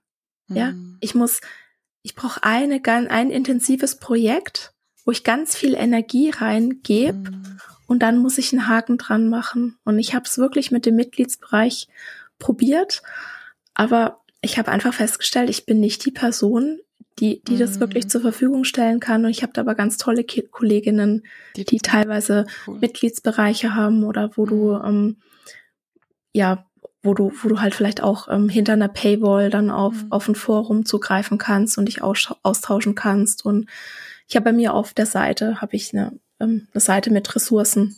Cool. Falls du die gerne auch verlinken mhm, möchtest, Unbedingt. wo ich dann, also das sind Facebook-Gruppen und Kolleginnen und also wir sind wirklich, also wir helfen uns wirklich gegenseitig, weil Schön. der Teich ist groß. Es sind mhm. Fische für alle da. Und wir, ähm, wir glauben halt, dass wenn wir zusammenhalten und, und, und diese Anti-Diät-Bewegung stärken, dass wir einfach alle da was von haben. Und ja.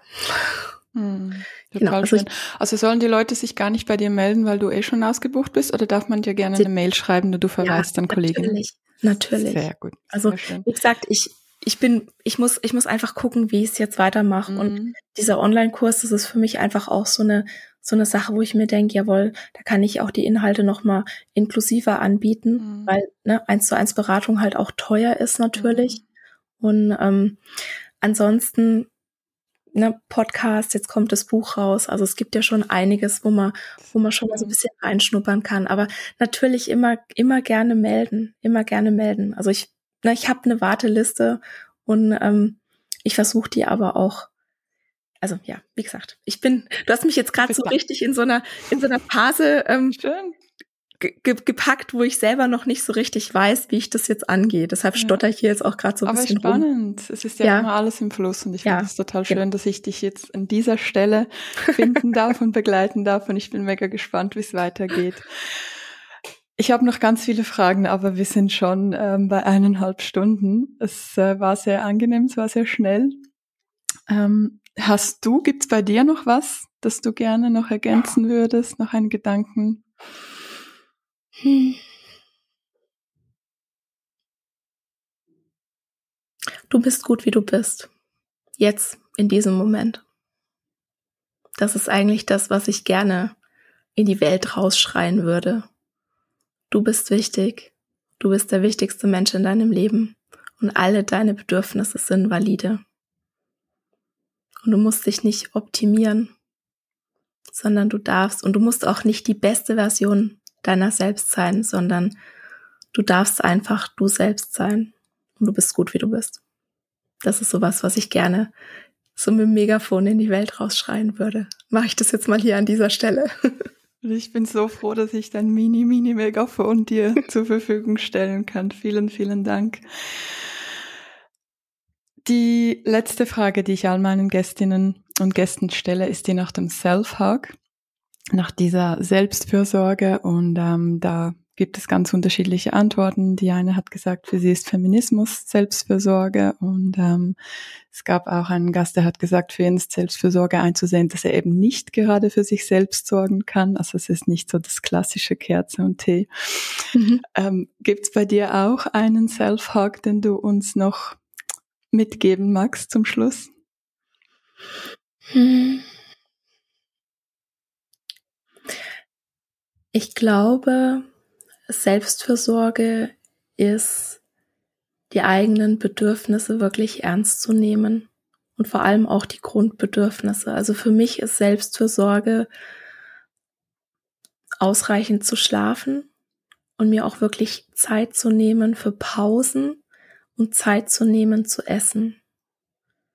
Da merke ich, also wenn, wenn das nicht bei mir funktioniert, vielleicht kann ich so rum aufziehen, wenn das nicht bei mir funktioniert, wenn ich zu wenig schlaf, wenn ich glaube, ich kann keine Pause machen und wenn ich mir nicht genügend Zeit zum Essen nehme, dann merke ich, dass ähm, das gerade alles zu viel ist und dass meine Selbstversorge darunter leidet. Und dann ist es immer so dieses, okay, und jetzt hau ich mal die Bremse rein und guck mal, wie ich es dahin habe kommen lassen, ja, dass es jetzt schon wieder so viel ist. Und ich glaube, Selbstfürsorge ist auch, die Dinge mal ein bisschen gelassener zu sehen, mal einfach mal durchzuatmen. Und also für mich ist es ein, ein, ein ganz wichtiger Wert, zuverlässig zu sein. Aber was ich gerade lerne, ist, dass ich mir da auch wirklich mit ganz viel Liebe selbst begegnen darf, uns nicht übers Knie brechen muss und eine Podcast-Episode eben auch mal einen Tag später rauskommen darf und ne, dann einfach zu sagen, okay, ich tue das, was ich kann und ich habe hier so einen Zettel hängen, da steht drauf, ich mache schon genug. Mhm. Und das sich bewusst zu machen, ich mache schon genug, ich mache das, was ich kann. Und es ist wichtig, dass ich mich um mich selbst kümmere, weil ich mich sonst um niemand anders kümmern muss. Ich glaube, das ist gerade für mich Selbstfürsorge. Ich danke dir sehr, liebe Antonie, für deine Zeit und auch für deine Arbeit. Ich danke dir für dieses wunderbare Gespräch. Ich war gerade selber ganz erschrocken, dass wir jetzt tatsächlich schon über anderthalb Stunden reden. es war sehr kurzweilig und vielen, vielen Dank für die Einladung. Ich habe das sehr genossen. Gleichfalls. Das war es für diese Woche mit Go Hug Yourself. Ihr findet alle URLs sowie ein Transkript der heutigen Episode auf gohugyourself.com. Die URL in den Show Notes. Und jetzt ganz am Ende gibt es noch ein zweites Call to Action, wie man es in unserer Branche der digital Kreativen so sagt, und zwar folgende. Die Arbeit an diesem Podcast kostet sehr viel Zeit und Geld. Und ich fühle mich, wie ihr schon wisst, eher unwohl mit dem Einsprechen von Werbung und euch irgendwelche Dinge anzudrehen, die ihr im Grunde nicht wirklich braucht. Wenn es euch also wert ist, unterstützt meine Arbeit bitte mit einem Abo. Und wenn das schon geschehen ist, weil ich das in der Intro ja schon gesagt habe, oder falls ihr euch ein Abo gerade nicht leisten könnt, helft dem Podcast zu wachsen und teilt diese Episode mit anderen Menschen. Hierfür einfach die Podcast-URL über WhatsApp, Facebook oder E-Mail verschicken mit dem Hinweis absolute Hörempfehlung. Damit unterstützt ihr indirekt meine Arbeit und helft dem Podcast zu wachsen. Vielen Dank schon im Voraus. Das war's somit für heute. Ich wünsche euch einen schönen Tag oder je nachdem Abend. Wir hören uns bald wieder und bis dahin, go hug yourself.